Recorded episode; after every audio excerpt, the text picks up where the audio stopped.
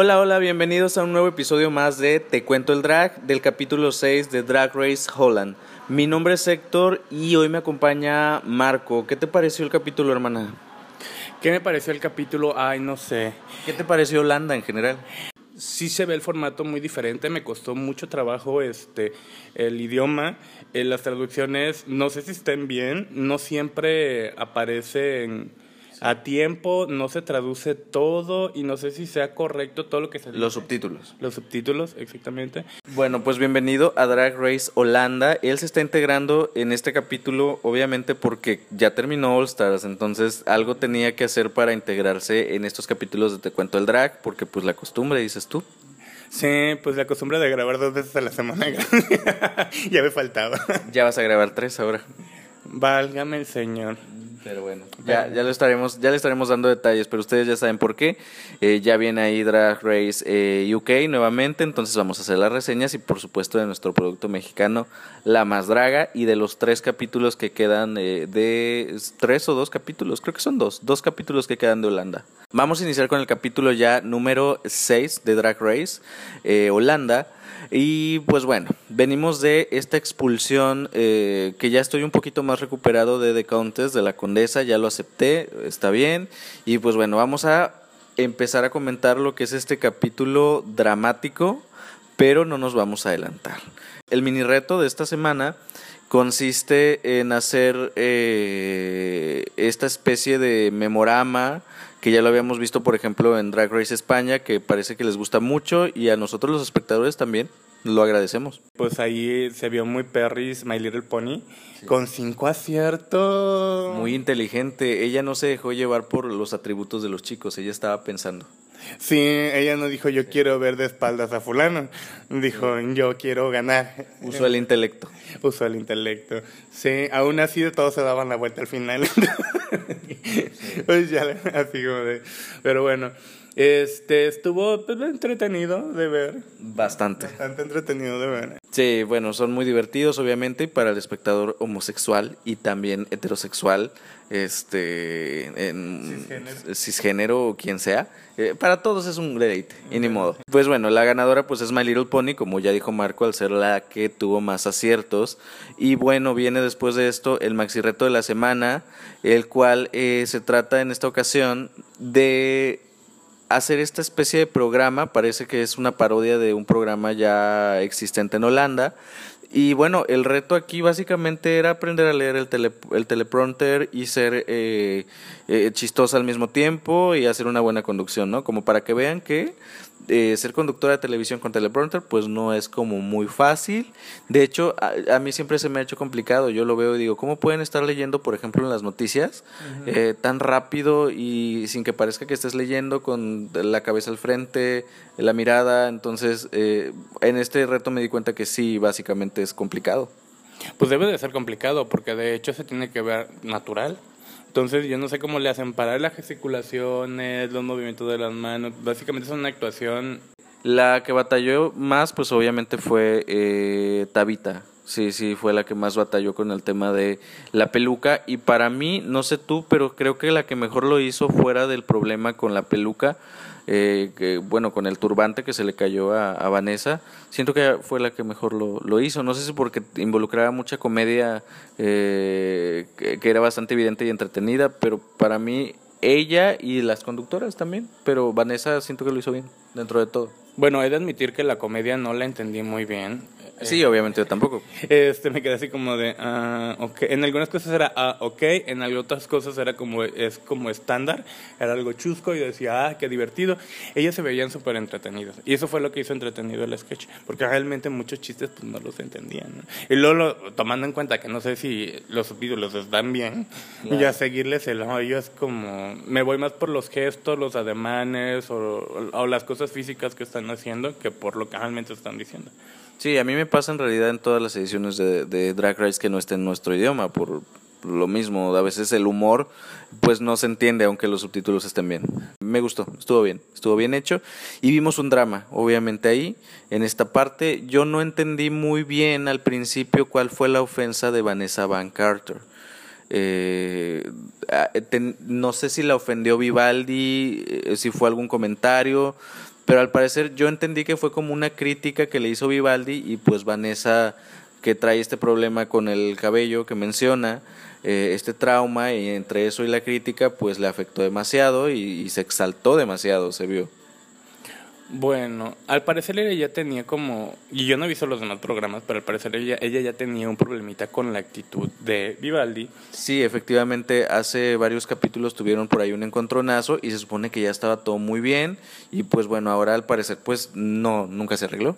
Sí, curiosamente desde el inicio ya, había ya se había comentado algo sobre que era demasiado orgulloso al inicio del programa, fue antes del problema. Vivaldi. Sí, que Vivaldi era demasiado orgulloso y ella misma lo había dicho.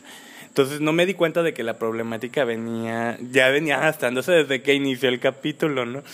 Entonces de repente hace una señalización Vivaldi sobre que se le cae el turbante, no sé qué dijo, eh, supongo que tocó el tema del cabello y de repente pues se pone pues intensa eh, Vanessa. Me molestó tanto la señalización como la actitud o sea, no fue el, Y ella misma lo dijo. No es lo que dijo, es el cómo lo hace.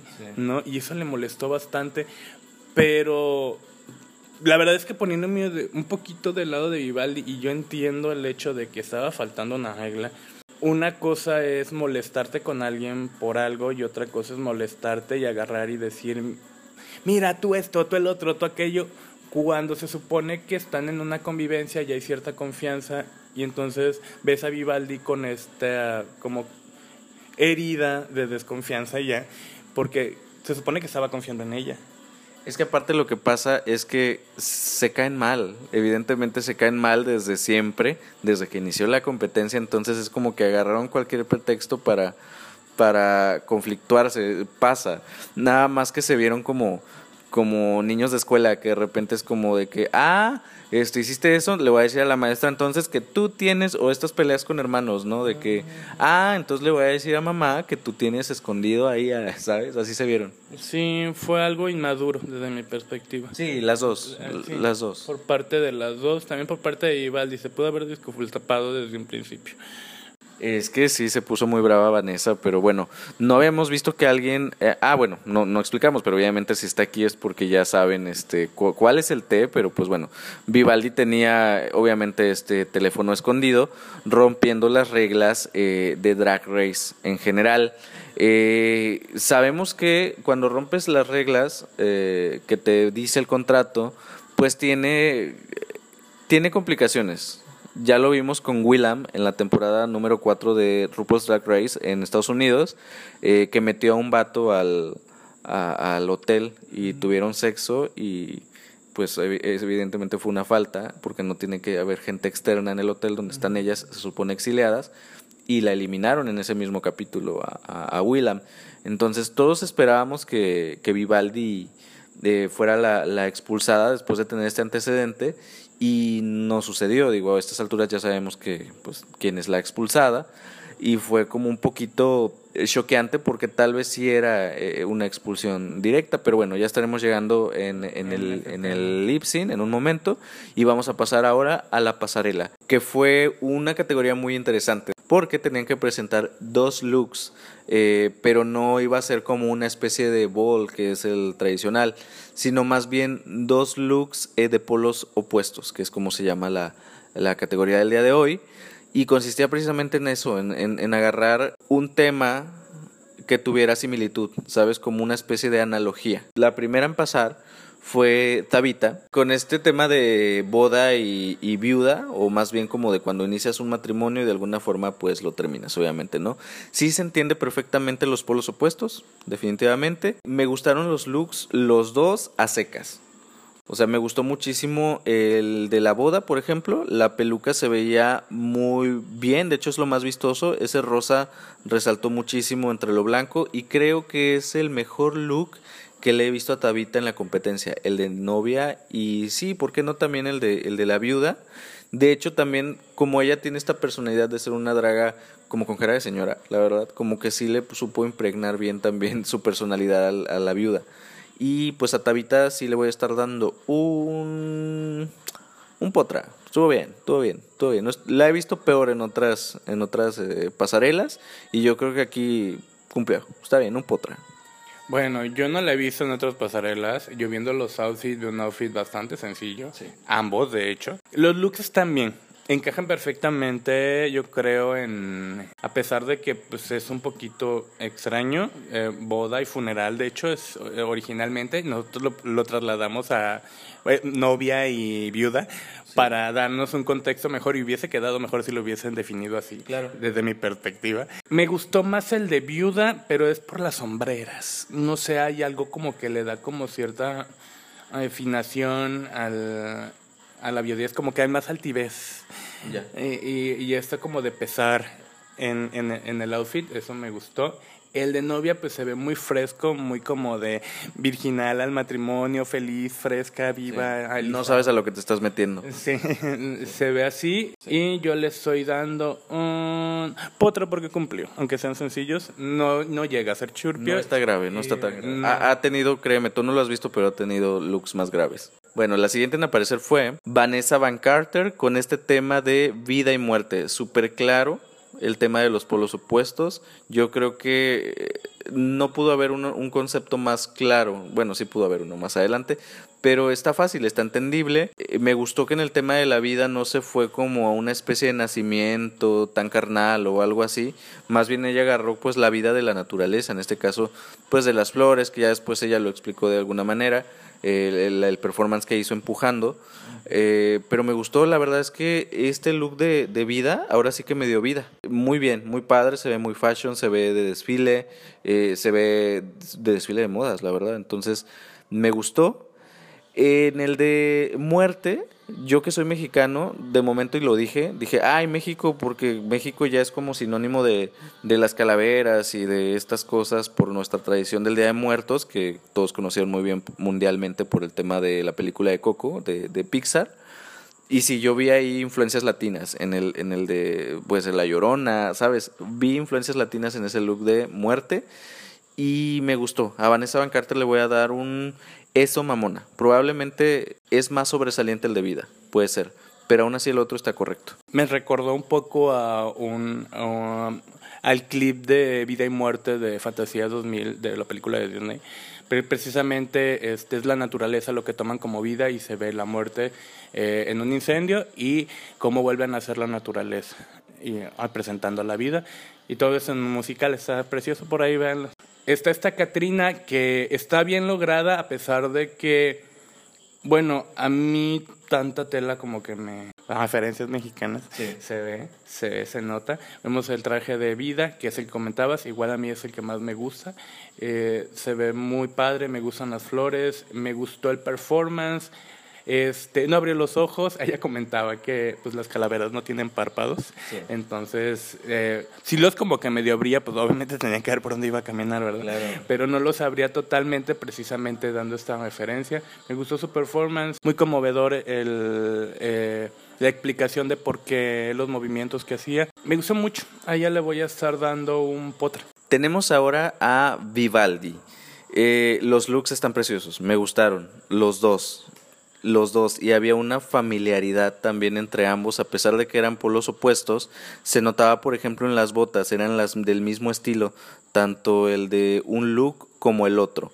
Donde me conflictúo y creo que nos conflictuamos todos es en el tema eh, que eligió. No vi tanto el tema de polos opuestos porque siento que si te dicen Cupido no es tan fácil como encontrar este antónimo sabes esta no sé, yo siento que pudo haber agarrado otro, otro, otro, otro concepto o le pudo haber dado otro nombre, tal vez este eh, es que le llamó Cupido o no Cupido, a lo mejor como tú decías, amor o desamor hubiera sido lo, lo correcto, pudiera ser, pero sentí que el título que le dio sí estuvo muy rebuscado y siento que no funciona y hace que te confundas y que desmerite el buen trabajo que hay en sus, en sus looks, nada más por ese detalle. Porque la verdad es que son looks muy buenos, ambos. El maquillaje también estaba súper bien, estaba súper precioso. Eh, los dos me gustaron muchísimo, la verdad es que es un trabajo impecable. Eh, eso es alta costura, básicamente, los dos, pero sobre todo la alta costura la veo más en el, en el no cupido. Probablemente le daría un dame más por el tema del, del título, y de esta confusión que me, que me causó, pero no, yo le voy a dar un potra porque esos looks a mí se me hacen muy buenos. No voy a engañarlos. Voy a tratar de justificar un poco el tema Ok, todos pasamos a nuestro San Valentín, el día de San Valentín, y, hay, eh, y es el día del amor. Hay personas que eh, festejan el día de desamor el día del 14 de febrero. Entonces, si hubieras puesto como tema tal vez Cupido y anticupido en lugar de no Cupido, porque es entendi no, te quedas así como de no Cupido, o sea, no es un Cupido, entonces ¿cuál es el contrario? no Si le hubieras puesto anticupido, tal vez te lo hubiese comprado más. Como héroe y antihéroe. Y antihéroe, exactamente.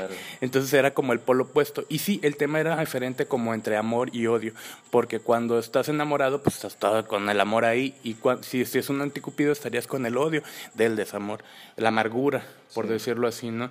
Entonces me conflictó un poco el tema. En sí, en sí, el outfit, que es lo importante, eh, me gustaron los dos. Me gustó más el de anticupido, este, la verdad es que está increíble, me encanta el maquillaje, eh, la peluca, el traje en general, y digo, tú la vienes conociendo ahorita eh, en este capítulo, pero Vivaldi tiene una trayectoria en la competencia donde se ha destacado mucho por ser muy eh, fashionista y también perfeccionista con sus looks. Eh, nunca la habíamos visto abajo, casi siempre ha estado top.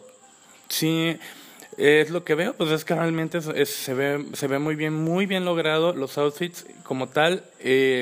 no me gusta tanto el cupido porque tengo problemitas con su tela, como de peluche, no me gusta tanto, pero me encanta la peluca, muy a la esposa de Frankenstein, pero como del amor. Aquella es blanca con negro, es con una línea negra, es blanca con una línea roja. No nos gusta tanto el cómo puso el tema, los nombres del tema.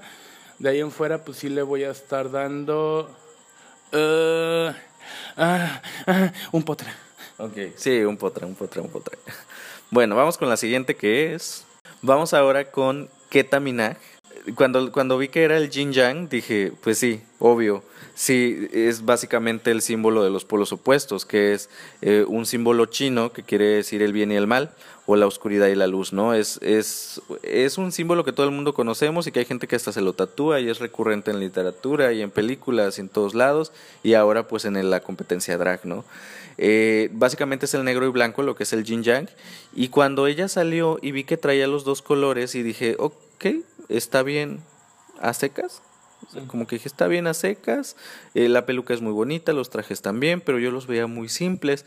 Después apenas iba a decir algo malo y me hace estas revelaciones y dije, ¡Ah! no, ya, ya ganaste porque fue muy inteligente en utilizar este tema aparentemente que es muy simple, porque aparte el black and white es, es, simple, si tú lo ves es tradicional y es simple, entonces ella le supo dar un giro entretenido a su performance haciendo estas revelaciones, transformando el blanco al negro y viceversa. Entonces eso me agradó muchísimo, me agradó muchísimo y siento que lo supo ejecutar también muy bien. Fueron reveals decentes, hemos tenido desastres de reveals en las competencias drag de habidas y por haber en cualquier eh, competencia, pero ella lo supo hacer muy bien de, de una manera decente, no se vio atropellado y fue una gran idea. Le dio un giro, no, no fue una pasarela plana se veía preciosa como siempre, eh, el maquillaje se veía correcto, eh, muy fuerte esta ketaminaje en esta competencia. Igual te digo, tú la vienes conociendo en este capítulo, pero también al igual que Vivaldi, ella trae un, un, track record impecable. Ella ganó el primer capítulo, de hecho. Yo creo que con esto también ya se está perfilando como para ser una de las finalistas ya sí o sí de esta competencia. Y a ella le voy a estar dando un eso mamona sin duda. ¿Qué? ¿Está cierto? Sí. Disculpenme, a mí no me aprendo ver los nombres. Sí. Este, lo bueno que son cinco. O sea, bueno es que son cinco, si no yo me estuviera volviendo loco. Este, mira, los outfits de entrada. El outfit blanco, el del Jink, cuando yo lo vi dije, ay, pues nomás se envolvió en una pelota, ¿no? Pero si, si pongo referencia a lo que he visto sobre moda, este, este tipo de chamarras, pues son este, pues, algo famosas, ¿no? Las he visto en muchos lugares y las vine a hacer, creo, si no me equivoco, en Oriente, en Japón, para ser específico. Pero tiene este aire como de vestido, este, como de Grand Gatsby. La peluca, de hecho el performance es así, trae su cigarrito, trae la peluca, los movimientos y la ves como con este, este aire. Y el otro es como rocker, como intenso, ¿no? Eh, el negro me gustó mucho. No es raro que cuando se mueve con el outfit negro tenga toques de blanco, porque el yin y el yang en en su haber, como ustedes me acuerdan, la imagen tiene un punto, ¿no? Él es completamente negro con un punto blanco, igual en el caso del blanco no es raro ver algún detallillo como en el cuellito, el fondo se ve negro, ver un detallito en negro, o sea, para, mí había pasado desadvertido y dije, pues me gusta más el, el yang que el jink, porque no me gusta como, nunca me gusta cómo hacen las siluetas de este tipo de chamarras, ¿no? Aunque el twist del el aire de esa época me agradó, comentábamos, tipo Gran Godby. Cuando da el reveal y la veo, si tú te das cuenta, ves el reveal y pues igual se transforma, pero cambian la actitud del, de los personajes un poco también y como que se transfieren las personalidades, no sé, es como un desdoblamiento. Un gran performance. Sí, y la ves súper perra, ¿no? Como gritando y todo esto, ¿no? Excelente. Eh, gran, gran trabajo y qué fuerte, pero yo debo de decir que desde ahorita yo ya la veo como la ganadora de la temporada. Continuamos con My Little Pony, que nos trajo una idea muy parecida a la de Vivaldi. De hecho, cuando la vimos, dijimos, ah, creo que como que lo repitieron, que ella nos trae amor y odio. Pero pues en ella estaba muy claro, ¿no? Era como que la, una polarización más clara no puede haber, ¿no? El amor y odio, lo mismo con la luz y la oscuridad del yin yang. Entonces estuvo muy claro, estuvo muy entendible. Eh, se notó también en la actitud eh, de ella eh, estos dos sentimientos. Tanto en el amor la veíamos como más, sabes, como más, más amable. Dicen que el amor te vuelve, te vuelve mejor persona, dicen, no sé. A mí nunca me hizo mejor persona, ¿verdad? Pero la gente tiene esta idea, ¿no? Y el odio, pues obviamente eres una persona como más amargada, más agresiva y lo supo proyectar muy bien. De hecho, los jueces mencionaban este, este cambio de actitud y pues felicidades por eso, porque también nos está hablando de un gran performance. Y sí, sí lo supo hacer muy bien, esta dualidad de, de actitudes. Los outfits sí pecaban un poco de sencillos, creo en comparación con sus compañeras, pues sí se me quedaban cortos. Y me extraña de My Little Pony porque también ha sido muy. Pues no, ha entregado looks un poquito más complejos. Y en esta ocasión, como que sí se me quedó un poquito corta. Eh, tanto como con ella como persona como con el resto de sus compañeras en contraste. Pero aún así, el gran performance lo vendió. Entonces a ella le voy a dar un potra. Bueno, My Little Pony eh, lo pongo en si me pongo a compararlo con las demás compañeras, lo pongo en la escala de Tabita. Outfits sencillos, eh, fueron bastante sencillos ambos. Está, es, es que está muy sencillo, digo, la salva el performance por completo a ella. El performance de la alegría del amor y la ira de, del odio, ¿no? Eh, eso la salvó por completo porque en sí, sí los outfits son bastante sencillos y de hecho el amor se ve bastante sexoso. El amor así es, el amor así es. Así como de, ay chica, esa media. Es, esa es una noche de pasión, mucho amor. Mucho amor. Bueno, ahí vemos. Porque... De hecho, es una referencia bastante clara ahora que lo dice. Eh, sí, eh, sí. Pero este, comentábamos, son bastante, bastante sencillos. Eh, pero bueno, igual, lo salve performance. Yo a ella le voy a estar dando, porque le di un potra a Tabita, a ella también le voy a estar dando un potra. Pero los outfits, al igual que Tabita, son muy, muy sencillos para estas alturas del partido. Bueno, eh, y con esto pues terminamos la pasarela del el día de hoy que repito nuevamente, me encantó, me encantó. Qué nivel el de Holanda, que la verdad es que no estoy sintiendo la temporada. Se me está pasando muy rápido, yo sé que es corta.